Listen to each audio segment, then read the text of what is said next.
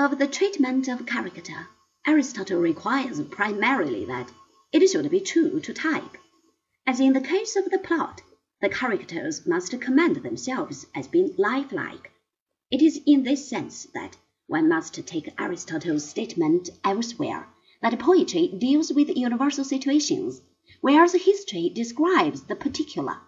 In tragedy, we recognize general features of human life which give a theme to the work. It is of importance to note that what we might call the aspect of stage production, although mentioned by Aristotle, is regarded by him as of minor weight. This places the core emphasis almost entirely on the literary quality of a work. He may well have considered tragedy fit for reading as much as for stage performance.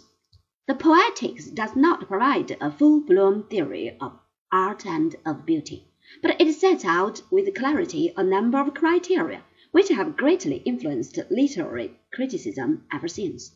Above all, there is a refreshing absence of talk about authors' feelings and intentions, and a concentration on the works themselves.